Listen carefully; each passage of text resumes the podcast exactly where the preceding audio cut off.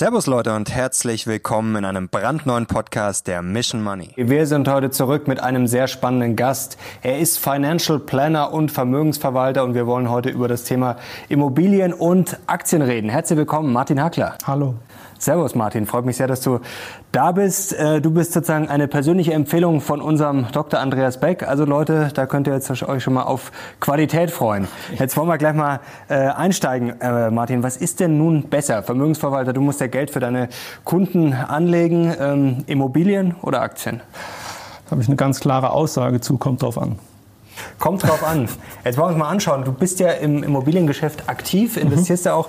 Was hast du denn sozusagen als würdig erachtet in den letzten Jahren?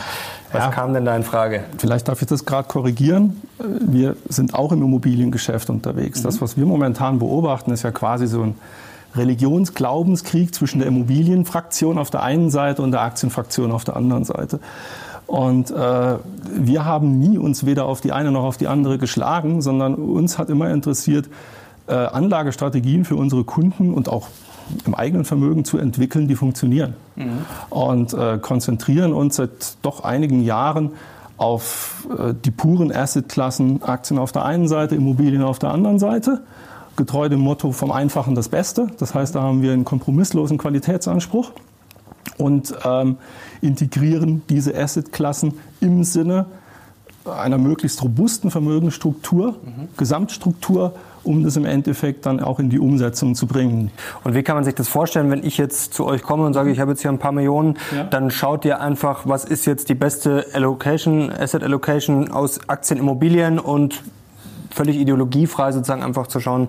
was bringt am meisten Rendite oder am meisten Stabilität oder wie kann man sich das vorstellen? Wir gehen eigentlich oder eigentlich grundsätzlich meistens noch ein bis zwei Schritte weiter zurück mhm. und unterhalten uns erstmal äh, sehr intensiv mit unseren Mandanten darüber, wofür ist es eigentlich gedacht? Mhm. Was ist die Zielsetzung? Ja?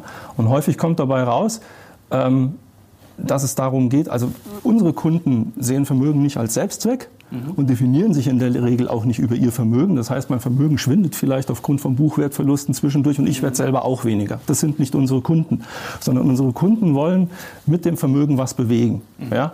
Oder anders gesagt, geben uns den Auftrag, dass sie immer über die Liquidität verfügen können, die sie brauchen. Mhm. Nach Möglichkeit auch häufig über Generationen hinweg, mhm. dass wir den Job haben, quasi ewige Vermögen zu schaffen mit ewigen Entnahmestrategien. Und dann denken wir gemeinsam darüber nach, wie man das dann mit diesen genannten Assetklassen auf die Straße bringt und umsetzt.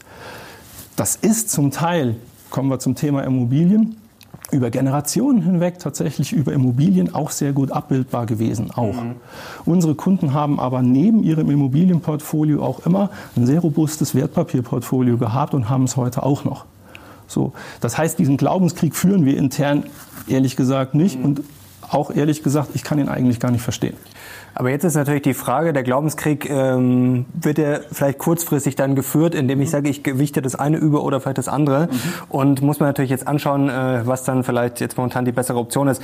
Du hast uns ein paar spannende Immobilien mitgebracht, bevor wir jetzt gleich, quasi gleich in diesen direkten Vergleich gehen. Ja. Und wir wollen uns das wirklich mal fachmännisch anschauen, wirklich mit Beispielen äh, konkret berechnet, ja. wie das aussieht, wie das der Profi macht. Jetzt schauen wir uns mal kurz hier deine äh, tollen Immobilien mal kurz an, ja, was du da also mitgebracht hast. Das ist jetzt ein Ausschnitt aus dem Portfolio, was wir mit unseren Kunden oder auch zum Teil selbst in dem Bereich bewegt haben. Mhm. Ähm, jetzt sind das vielleicht ganz schöne Bilder, was auch ein Aspekt ist. Jetzt haben wir aber solche Objekte nicht äh, allein aufgrund der Ästhetik ausgesucht, sondern wir haben, aus, ja. genau, wir haben äh, da schon sehr strenge Qualitätskriterien angelegt. Und zwar neben der buchhalterischen Kontrolle, also wie rechnet sich ein solches Objekt jetzt im Moment, wo ich investiere, ähm, was habe ich für Aufwendungen in der Zukunft zu erwarten? Ist da ein Investitionsstau eventuell? Mhm. Ähm, und vor allen Dingen haben wir schon beim Investment vor 12 oder 15 Jahren immer uns die Frage gestellt, wie wäre denn eine Zweit- oder Drittmarktfähigkeit? Mhm. Äh, und sind dann tatsächlich im letzten Schritt, nachdem die kaufmännische Seite geklärt war, auch was wirklich die Lagenauswahl gar. Das war, da sind wir immer sehr kompromisslos gewesen und haben äh, eigentlich immer geschaut, dass wir in 1A-Lagen mhm. äh, am Start waren. Da gab es vor zwölf Jahren auch tatsächlich noch etwas zu äh, anständigen Einkaufspreisen. Ähm, Und nicht zuletzt haben wir uns auch immer die Frage gestellt, würde ich auch selber einziehen wollen? Mhm. Ja? Äh, das heißt, das war vom Ausbaustandard her immer eigentlich schon ein Standard vom Morgen mhm. auf der einen Seite und auf der anderen Seite haben auch solche Aspekte wie eine multifunktionale Verwendbarkeit eine Rolle gespielt. Ja? Mhm. Äh, kann ich es jetzt wirklich nur als Wohnraum nutzen oder ist es von der Lage her eventuell auch möglich, dass ich mal, wenn ich zwei kleine Einheiten habe, die zusammenlege? Mhm. Solche ganz pragmatischen Ansätze. Aber wichtig ist, dass vor allen Dingen die kaufmännische Betrachtung erstmal eine Rolle spielt. Genau, das wäre jetzt spannend. Also das sieht alles super aus. Ähm, jetzt gibt es natürlich auch äh, auf den ersten Blick da keine Zweifel, würde man sagen, das mhm. sieht toll aus, da kann man gar nichts falsch machen. Wenn es da noch eine Top-Lage ist in Frankfurt, Berlin oder München, mhm. möchte man ja auch meinen, äh, oder das hört man ja so oft, diese Klischees, ach in München kannst du nichts falsch machen. Mhm. Aber jetzt kommen wir zum kritischen Punkt. Äh, das ist vielleicht die Optik, die da blendet oder auch vor allem die gute Entwicklung der letzten zehn Jahre. Denn viele Leute, das ist ja bei Aktien auch oft so, machen dann den Fehler, einfach sagen, ach, die letzten zehn Jahre, die schreibe ich jetzt mal quasi auf die nächsten zehn Jahre mhm. fort. Mhm. Das ist ja oft schwierig. Äh, kaufmännische Seite, jetzt wollen wir uns das vielleicht mal mhm. konkret anschauen. Wie, wenn ich jetzt heute eine Immobilie kaufen will und das mit Aktien auch vielleicht direkt mhm. vergleiche, wie gehst du denn davor? Wir gehen grundsätzlich so vor, dass wir jede Immobilie als Profit Center betrachten. Mhm. Also wir gucken uns eine Immobilie an, als ob sie eine eigene Firma in der gesamten Vermögensstruktur wäre. Mhm. Ähm, schauen, was kommt rein. Ja, ich habe Mieteinnahmen auf der einen Seite, aber bevor ich überhaupt ein Immobilieninvestment ans Laufen bringe, habe ich ja schon mal nicht unerhebliche Transaktionskosten. Mhm. Ja, ich habe Grunderwerbsteuer zu zahlen, ich muss einen Notar bezahlen, äh, wenn ich Finanzierung äh, mit an den Start bringe, dann habe ich dafür auch Kosten. Dagegen stehen Einnahmen. Mhm. Dann kommen auch gewisse steuerliche Effekte, die nie handlungsleitend für uns waren, ob ich mich jetzt für ein Objekt entscheide oder nicht. Stichwort Denkmalschutz. Ja, da habe ich ja die Möglichkeit im Vergleich zu den sonst 50 Jahren bei einem Neubauobjekt oder Bestandsobjekt, was ich kaufe, wenn ich ein Denkmalschutzobjekt bewege, ähm, einen Teil der Baukosten über eine wesentlich kürzere Zeit steuerlich geltend zu machen. Ist ganz spannend, war aber wie gesagt und ist bis zum heutigen Tag nicht für uns handlungsleitend, ob ich mich für ein Objekt entscheide oder nicht. Aber auch solche Dinge berücksichtige ich. Ähm, und dann spielt es nicht zuletzt eine Rolle, auf welchen Boden fällt denn eine solche Investition. Ja? Also mhm. was ist die Einkommenssituation? Des Investors, was ist die steuerliche Situation des Investors und grundsätzlich äh, gehen wir immer davon aus oder müssen wir davon ausgehen, dass die Einkommens- und Vermögenssituation des Investors so robust ist, mhm. dass sie das Klumpenrisiko, was jede Immobilieninvestition schlicht und ergreifend mhm. ist, auch gegebenenfalls kompensieren und abfangen kann. Mhm. So, und wenn das alles passt, dann gehen wir in die Kalkulation hinein, setzen das im Verhältnis. Mhm.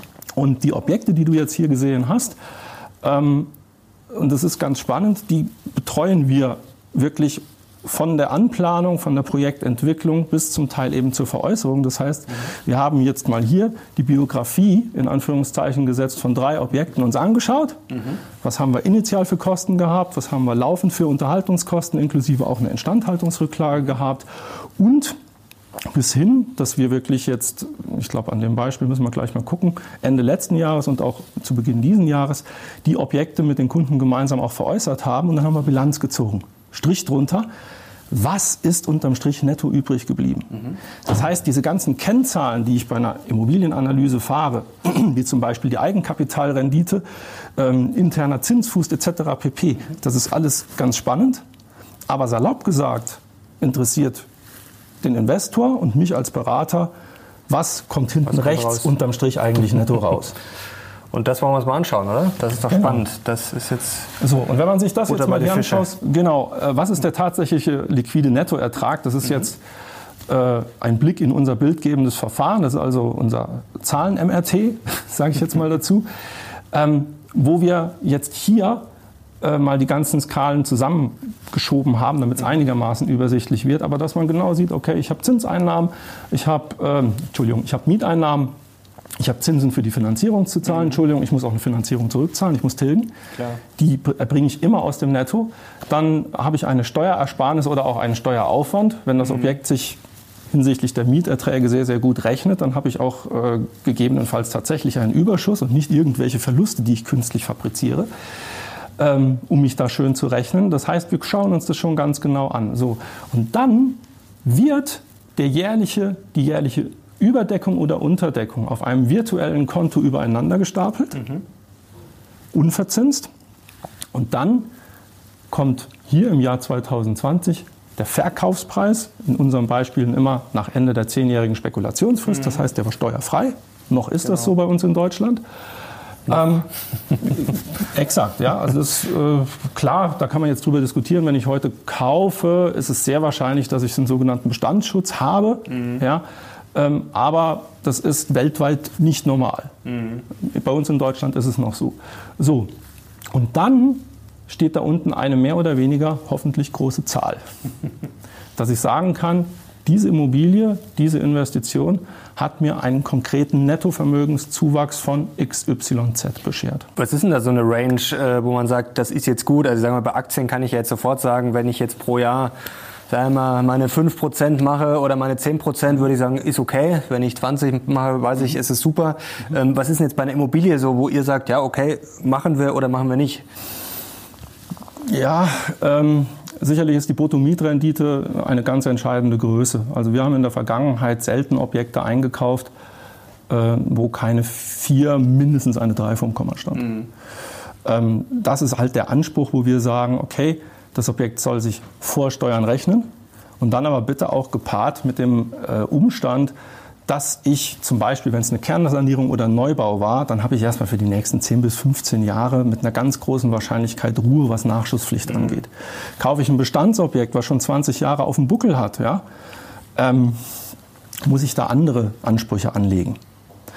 Ähm, deshalb ist es wirklich nicht richtig, meiner Meinung nach, zu sagen, okay, ein Objekt, was die und die Bruttomietrendite hat, läuft, machen oder lassen. Mhm ja, sondern ich muss es mir auch da im Gesamtkontext angehen. Und was die andere Renditeeinnahme neben der Bruttomieteinnahme angeht, das ist ja die prognostizierte Wertsteigerung, mhm. da sind wir immer sehr konservativ rangegangen. Also wir haben vielleicht gesagt, hm, gehen wir mal von einer Wertsteigerung von 1% oder 1,5% pro Jahr aus.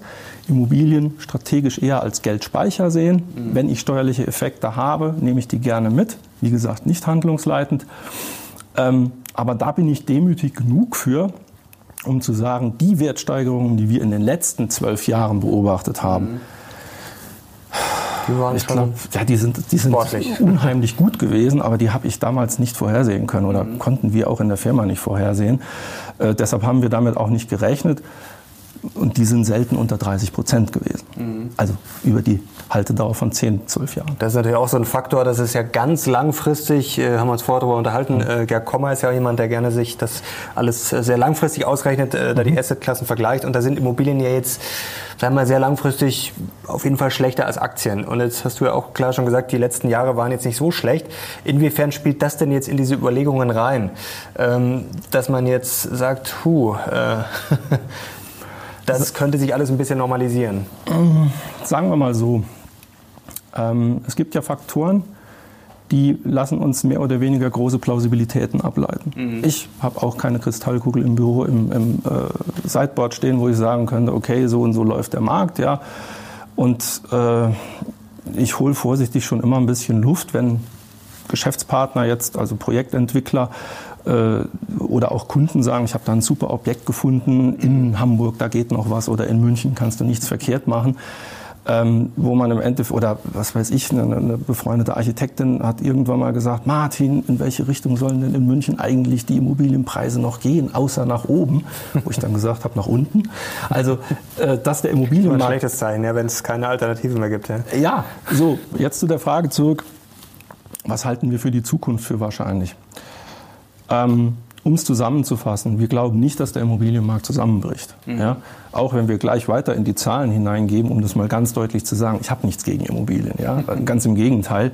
Ich bin in einer Familie groß geworden. Äh, mein Vater hat seine maßgebliche Altersversorgung auch auf Immobilien aufgebaut. Das hat er mit Muskelhypothek, weil er sich vom Handwerksmeister zum Ingenieur hochgearbeitet hat, dann halt wirklich auch selber ausge ausgebaut. Ja, mhm. Äh, wenn man die Stunden alle aufgerechnet hätte, wäre es woanders rausgekommen, aber da hat es funktioniert. Von daher, mhm. ich bin dem Asset sehr zugetan und bis zum heutigen Tag äh, machen die Frau Hoffmann, also meine Geschäftspartnerin und ich, uns immer wieder auch bei Projekten, die wir total spannend finden, jetzt gerade Sanierungsobjekte, äh, den Spaß und laufen da durch und stellen uns vor, Mensch, das könnte so und so werden, was geht dann? Und dann kommt aber häufig die Ernüchterung, wenn wir anfangen zu rechnen. Das als Anekdote am Rande. Aber in der Vergangenheit hat es auch super funktioniert. So, wie beurteilen wir die Zukunft? Wir haben einfach Rahmenbedingungen, die lassen sich sehr, sehr gut zum Beispiel im demografischen Bereich vorhersagen. Und da hat Andreas ja äh, einige Videos mit dir schon zum Thema Immobilien gedreht, wo er im Jahr 2005 im Institut für Vermögensaufbau ja auch eine Studie gefertigt hat, die ziemlich genau einerseits den Run der letzten 15 Jahre vorhergesagt hat, prognostiziert hat, aber auch prognostiziert hat, was sehr schlüssig ist, Entschuldigung, dass es so ab 2027, 2028 deshalb anfängt zu kippen, weil wir dann einen wachsenden Wohnflächenüberhang haben. Mhm. So, das ist im Endeffekt dieser Effekt der demografischen Welle geschuldet um es nochmal kurz zusammenzufassen, dass wir im Moment einen unheimlich großen Pro-Kopf-Wohnflächenverbrauch haben mhm. und dass die Kinder der geburtenstarken Jahrgänge jetzt zu Hause ausgezogen sind. Die Eltern wohnen allein oder zu zweit auf 240 Quadratmeter genau, und die Kids ziehen in die Städte und wollen jetzt Wohnraum haben. Mhm. So, und dieser Effekt, den haben wir in der Vergangenheit gehabt, der wird jetzt auch noch eine Zeit lang anhalten, aber irgendwann fängt es zu kippen. Mhm. Das ist der erste Punkt. Ja, also wir werden alle in 2027 und etwas später garantiert mit Wohnraum versorgt sein. Die große Frage, die sich stellt, ist, welcher Wohnraum wird nachgefragt? Mhm. So, jetzt hatten wir sowas wie Corona in der letzten Zeit gehabt wo es die ersten Verwerfungen hinsichtlich der Planungssicherheit gegeben hat. Homeoffice, ja, man merkt, hm, Platz um mich herum ist vielleicht doch auch ein Sicherheitsaspekt, als weiterhin immer die, die, die städtische Verdichtung zu leben, wie es in Berlin diskutiert wird. Äh, das ist ein weiterer Punkt. Wo will ich wissen, wo die Menschen hinziehen, die als Mieter dann meine Kunden sind? Kann ich mhm. auch schlechter vorhersehen, als es vorher die Zeit war. Äh, und dann kommt ein weiterer Aspekt hinzu, ein dritter Aspekt, und das ist, dass wir eine Entkopplung mhm. der Baupreiskostensteigerung von der Mietpreissteigerung haben. Mhm. Das heißt, die Mieter, die immer gute Kunden waren, die immer unsere normalen Wohnräume, auch wenn sie toll ausgestattet waren, nachgefragt haben, die sagen mittlerweile, stopp, ich bin nicht mehr bereit, willens oder sogar in der Lage, äh, die Mietpreise zu zahlen, die mich im Spiel bei meiner Bruttomietrendite hinsichtlich meines Gestehungspreises von Quadratmeter mhm. lassen. So. Und das alles zusammen, Strich drunter, führt dazu, dass das Asset Immobilie wachsend mit un abwägbaren Risiken verbunden wird, die wir einfach in den letzten 30 Jahren nicht hatten. Mhm. Und dann stellt sich die Frage, okay, ich bin bereit, diese Risiken einzugehen, unter der Voraussetzung, dass ich das eingegangene Risiko mir erstens leisten kann, Stichpunkt äh, robuste Vermögens- und Einkommensstruktur, und zweitens, ich möchte dieses Risiko gerne angemessen prämiert kriegen. Und bei dem zweiten wird unser Fragezeichen immer größer. Äh, und anders gesagt, wir konnten im Immobilienbereich den Investitionsdruck unserer Kunden in den letzten drei Jahren eigentlich nicht mehr befriedigen, weil wir einfach nichts zu angemessenen Einkaufspreisen identifizieren konnten, wo wir sagten, und da können wir jetzt Projekte starten, die wir ähnlich erfolgsversprechend und auch sicher finden, wie es zwölf Jahre vorher der Fall war. Mhm. Also halten wir fest, du hast nichts gegen Immobilien, das haben wir verstanden, aber durchaus vorsichtiger jetzt ein bisschen ja. geworden. Und jetzt ist natürlich die Frage, jetzt wollen wir sozusagen zu diesem finalen Punkt kommen, die Frage jetzt raus aus Immobilien, rein in Aktien, sozusagen diesen direkten Vergleich. Vielleicht können wir uns das jetzt nochmal detailliert anschauen, wie du da rechnest. Genau, also ich habe mich tatsächlich in den Weihnachtsferien mal hingesetzt und habe gesagt, wie wäre es eigentlich, wenn man jetzt mal äh, das macht und sagt, wie, wie kriege ich überhaupt einen Vergleich hin? Mhm. Ja, äh, der hinkt ja erstmal vom Prinzip her, weil wenn ich jetzt nicht nur auf Bruttomietrendite und Wertsteigerung rechne, sondern wie wirkt sich aufs Vermögen aus, äh, sagen wir mal, haben wir so eine Mikrostudie gemacht. Ich habe mhm. mir drei Objekte rausgeschaut, habe die beschriebene Cashflow-Betrachtung mhm. hergenommen und habe dann den This is your invitation to the intersection of versatility and design. Experience the empowering feeling of the Lexus SUVs and some of the best offers of the year on select models at the Invitation to Lexus sales event now through April 1st. Get $750 cash towards the lease of a 2024 NX350 all-wheel drive. Experience amazing at your Lexus dealer. Call 1 800 USA Lexus for important lease cash offer and pricing details. Restrictions apply. Not all customers will qualify. Offer available in the Lexus Eastern area and April 1st, 2024. Jährlichen Cashflow auf Monatsbasis runtergebrochen und quasi das, was ich im Rahmen des Erwerbs von dem Objekt auf der einen Seite, auch wenn ich ihn gehebelt habe, netto nach Zinstilgung, Steuern und allen Kosten mhm. Noch übrig behalten habe oder noch zuschießen musste, das habe ich, wenn ich es zuschießen musste, ist es mir abgeflossen, habe dann parallel das in ein Modellportfolio gepackt, wo ich die Monatsrenditen runtergebrochen habe, also reale Renditen zum Portfolio vielleicht kurz die Rahmenbedingungen. Das ist äh, genauso ein ultrastabiler Ansatz, wie du ihn in deinem Buch jetzt beschrieben hast oder wie Andreas das auch äh, abbildet. Und ähm, haben dort auch eine faire Kostenquote drüber gelegt und haben dann quasi das Objekt über die Haltezeit gegen ein Depot antreten lassen, mhm. was den Cashflow-Abfluss anging. Und zum Zeitpunkt des Verkaufs des Objektes wo hier jetzt der Nettoertrag bei der Immobilie steht, mhm. haben wir das Depot liquidiert. Okay. Mhm. Musste ich auch Abgeltungssteuer drauf zahlen. Ja. So, und haben dann die Zahlen miteinander verglichen. Ob das jetzt höchstwissenschaftlich korrekt ist, weiß ich nicht. Das war jetzt von uns ein pragmatischer Ansatz, um zu sagen, so vergleichen wir jetzt mal die Assetklassen, weil das, diese Nettoliquidität hinsichtlich des Vermögenszuwachses ist meiner Meinung nach das Entscheidende, was mich als Investor interessieren sollte. Und jetzt ist die Frage, was kommt dabei raus? Was ist jetzt äh, das Fazit? Korrekt. Also vielleicht schauen wir uns mal ein Projekt genau, mal an. an. Ja, das ist jetzt hier eine, eine Maisonette-Wohnung äh, in Berlin-Mitte gewesen. Etwas luxuriöser, über zwei Etagen ging das. Da ein sind zwei Balkone drin, äh, Tiefgaragenstellplätze dabei, sogar eine Sauna und ein Kamin war da drin. Langer Rede, kurzer Sinn. Objekt wurde eingekauft, inklusive aller Erwerbsnebenkosten für 797.000 Euro. Dann hatten wir 890.000 Euro Verkaufspreis. Wir hatten eine relativ gute Bruttomietrendite über die Zeit. Es ist ein Teil finanziert worden. Sondereffekt hier 81.000 Euro Steuervorteil mhm. wegen der 7i AFA.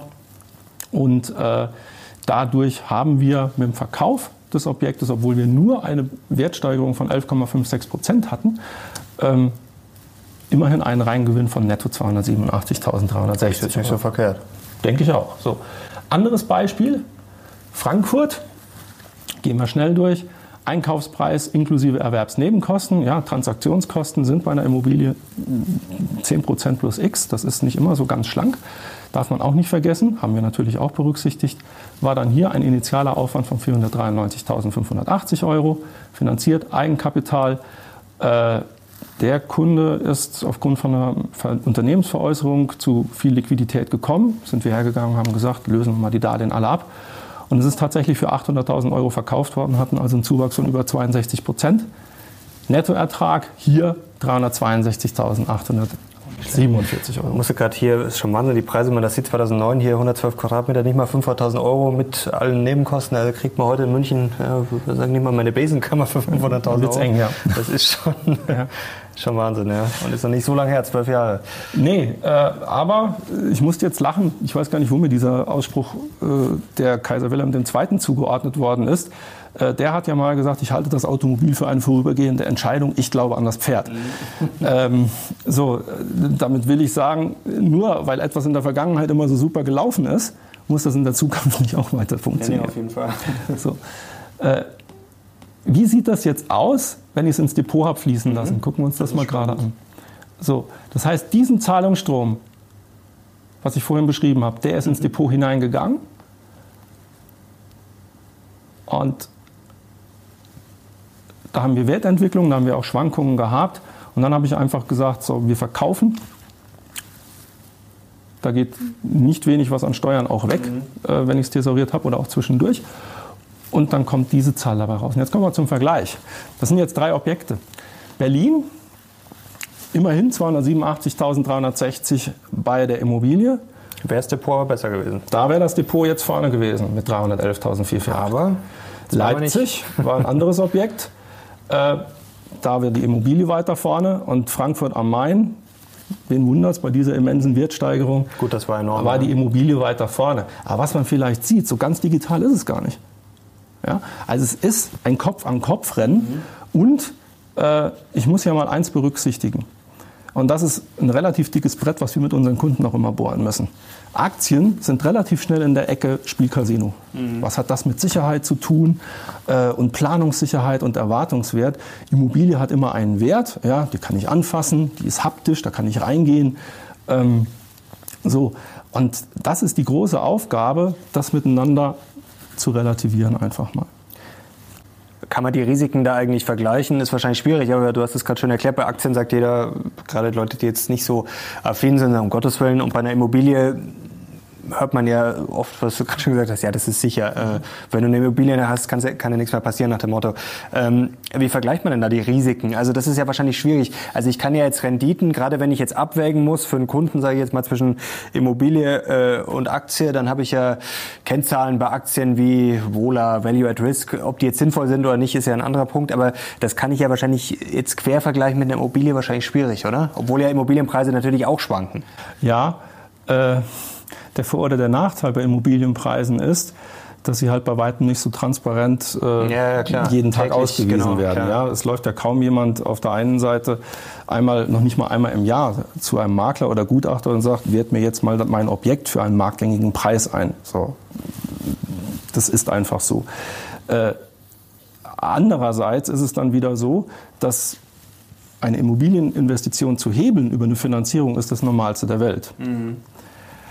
Äh, Was geht in Deutschland, ja, es kann, meistens geht es ja gut, ja, und wenn man es ordentlich macht, ist das ja auch alles kein Ding. Äh, wir haben ja auch sehr günstige Finanzierungszinsen, historisch günstig. Also wir haben ja vorhin gesehen, vor zwölf Jahren äh, waren das super Konditionen mit 3,75 Prozent. Äh, da haben wir damals schon gedacht, naja, das wird nicht ewig so bleiben. Und jetzt sind wir zum Teil mit einer Null vom Komma unterwegs im zehnjährigen Bereich, je nach Bonität des Investors.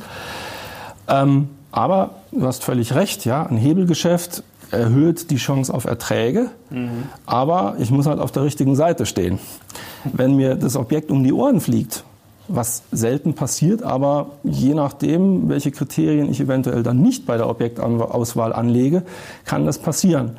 Und äh, ich sage immer gerne zu unseren Kunden, wir müssen uns eins merken. Die Bank leiht uns gerne Geld, und wird alles dafür tun, dass ihr es wieder zurückbekommt. So. Und nur mal ein Beispiel. Es ist das Normalste in der Welt, eine Grundschuld auf ein Objekt eintragen zu lassen eine Grundschuldzweckerklärung im Rahmen eines Darlehensvertrages zu unterschreiben.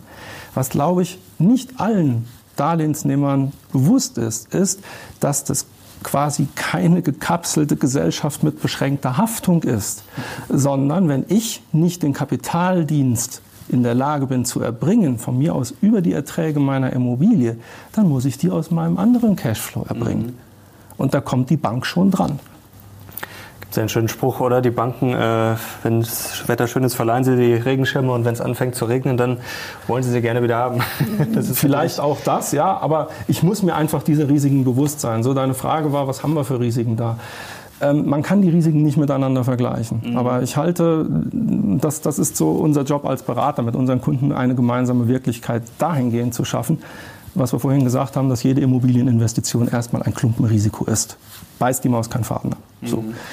Wenn ich im Aktienbereich erstens hinreichend diversifiziert bin, das heißt weltweit so aufgestellt bin, dass mein Depot in der Lage ist, auf sich ändernde weltpolitische, weltmarktwirtschaftliche äh, Veränderungen zu reagieren, immer wieder neue Gleichgewichtszustände einzunehmen und ich langfristig denke, mhm. das heißt Gelder, die ich in den nächsten zehn Jahren brauche, schlicht und ergreifend nicht dem Kapitalmarkt zur Verfügung stelle, dann hat ein solches Depot schon einen nicht unerheblichen Sicherheitseffekt. Kann er haben.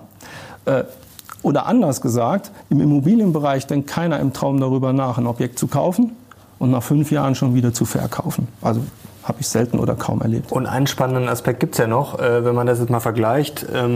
Gehebelt, ungehebelt. Mhm. Das ist ja auch so ein spannender Aspekt. Genau, also wenn wir jetzt angucken. hergehen würden und würden jetzt mal eine solche Immobilie, nehmen wir jetzt mal das tolle Objekt, was in Frankfurt diesen Zuwachs gehabt hat. Und was ja wirklich gut gelaufen ist, ja. Und was super gelaufen ist.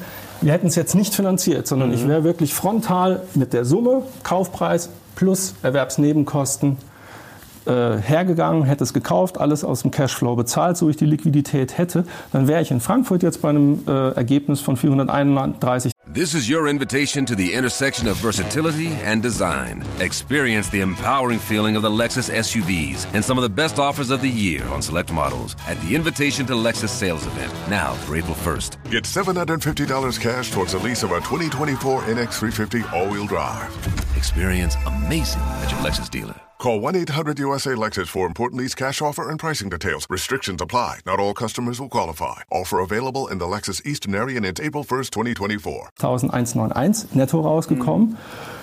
Ist gut. Und wenn ich das ins Depot aber gestellt hätte zum Zeitpunkt des Kaufpreises der Immobilie und hätte es drin gelassen bis zum Zeitpunkt des Verkaufs der Immobilie, dann hätte da diese Zahl gestanden.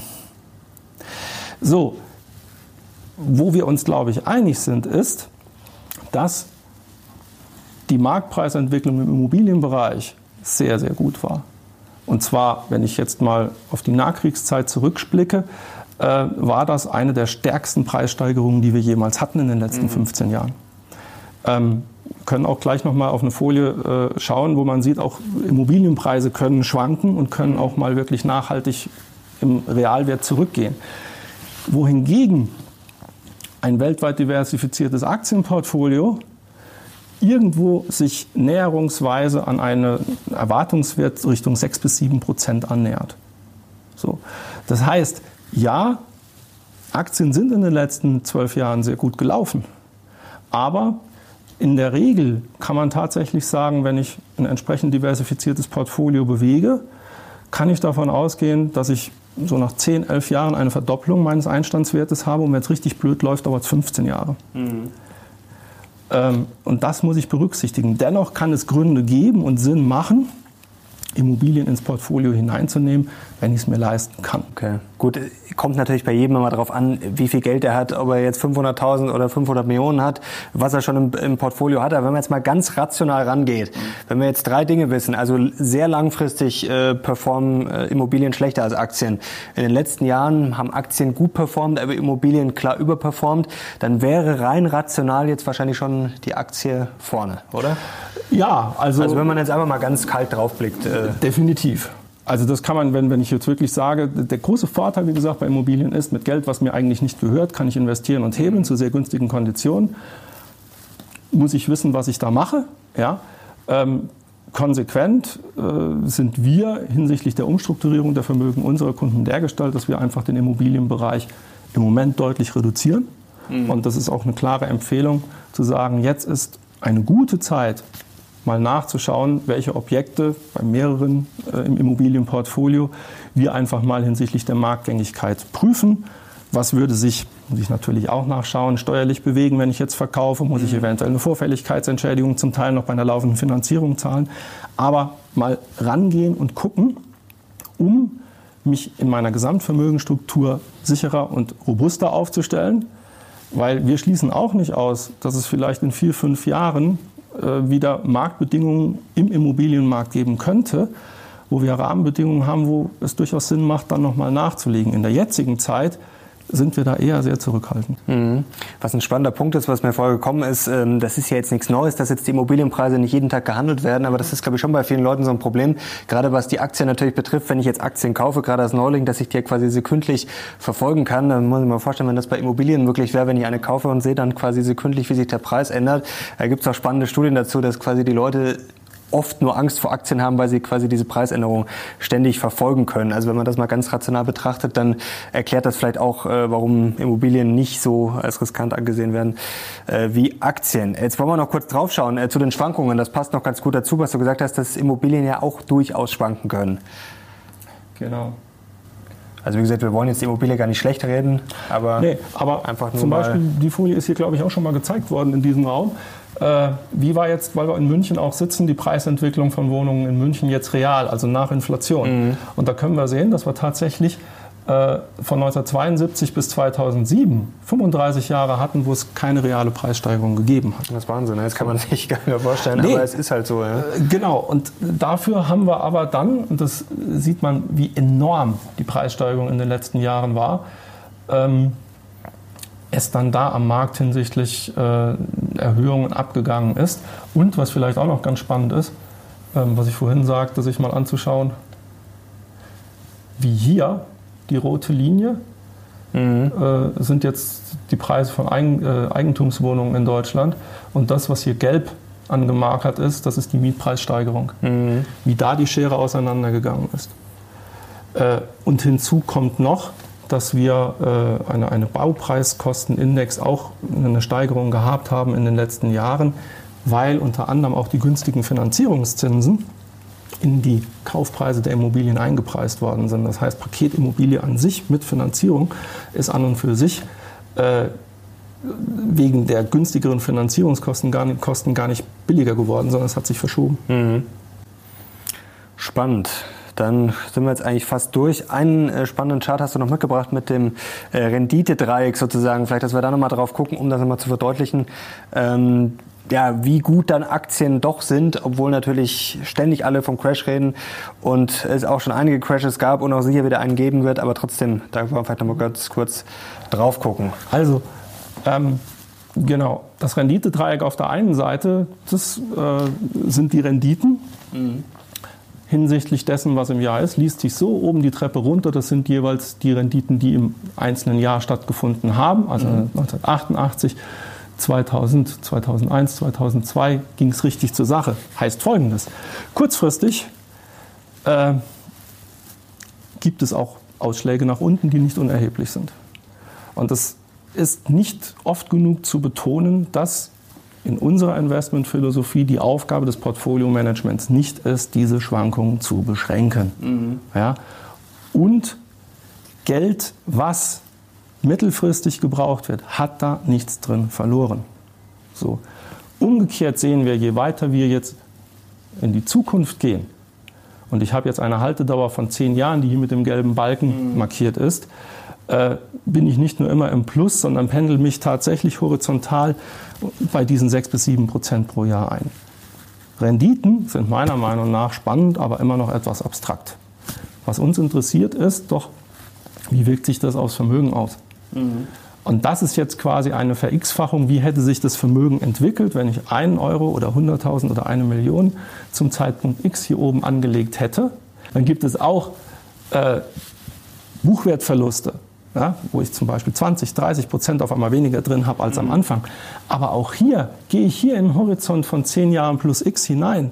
Also wenn wir das jetzt mal in Korrelation zu einer Immobilienhaltefristdauer stellen würden, dann bin ich da, wie gesagt, in der Regel bei 10 bis 11 Jahren bei einer Verdopplung und selbst in schlechten Phasen wäre ich irgendwo dann bei 14, 15 Jahren bei einer Verdopplung meines Vermögens. Und wenn ich ganz langfristig schaue, ja, ich wäre jetzt wirklich 1986 mit einem Euro an den Start gegangen, dann kämen hier im Jahr 2020, ups, äh, eine mehr als Verfünfzehnfachung des Vermögens mhm. heraus. Unter der Voraussetzung, dass ich breit hinreichend diversifiziert bin, weil wenn ich das bin, dann gehen mir die Krisen nicht äh, an meine Substanz herein, sondern dann sind Krisen Ereignisse, die neue Gleichgewichtszustände im Depot herstellen. Und das bin ich einfach mit dem Klumpenrisiko, mit der massierten Investition in ein Immobilienobjekt als Privatinvestor, und dazu zähle ich auch Investoren, die vielleicht zehn Objekte haben, nicht in der Lage, so hinreichend diversifiziert am Start zu sein. Also das ist doch ein gutes Fazit. Halten wir fest, also Immobilien nicht per se schlecht, aber Aktien im Moment eher vorne, aber Immobilien beobachten und vielleicht wird es in ein paar Jahren wieder richtig attraktiv. Genau, und immer danach schauen, dass ich robust aufgestellt bin. Bei den Jüngeren geht es darum, kümmert euch um euer Humankapital. Das ist euer stärkstes Kapital, was ihr am Start habt. Genau. Über Immobilien und oder Aktien damit reicher zu werden, als jetzt über eine gescheite Ausbildung und einen gescheiten Job, den ich mache. Äh, hat systematisch noch nie funktioniert. Super.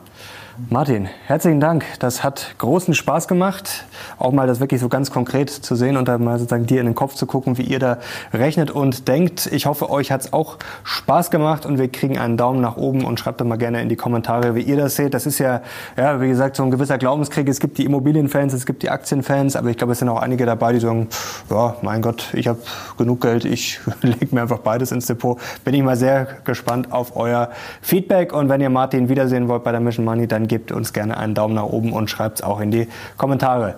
Danke dir, hat großen Spaß gemacht. Danke euch. Wir sind jetzt raus. Bis zum nächsten Mal. Ciao.